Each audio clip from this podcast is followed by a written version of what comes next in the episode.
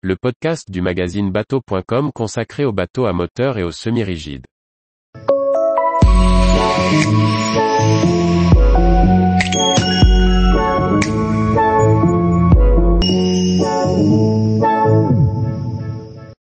Inuictus 320 GT, un pont en marbre sur le cabine cruiser à l'italienne. Par Chloé Tortera.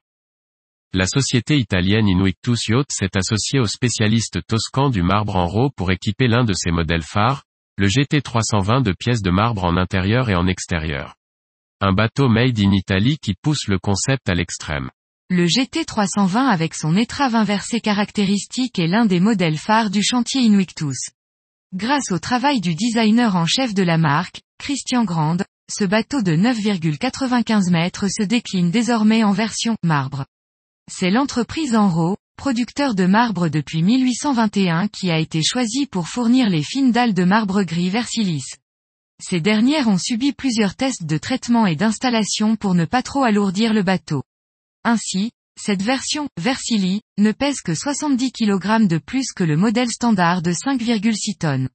Des pièces en carbone ont également été fabriquées pour réduire le poids, comme le hardtop ou encore les supports de bimini à la proue. Pour la performance, le chantier a fait le choix de motoriser cette version avec deux moteurs Volvo Penta V8 de 350 chevaux chacun. Le marbre se retrouve sur toutes les surfaces praticables du pont, à savoir tout le plancher du bateau ainsi que la plateforme arrière.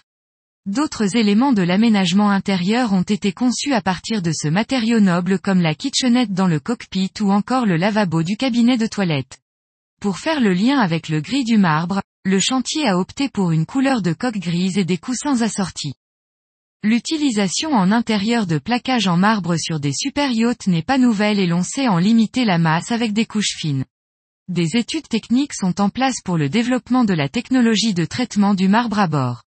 Mais s'il joue surtout un rôle esthétique, il sera intéressant de tester les propriétés antidérapantes obtenues par Inuictus, le marbre étant très naturellement glissant, d'autant plus mouillé ce qui est un problème majeur pour un revêtement de pont.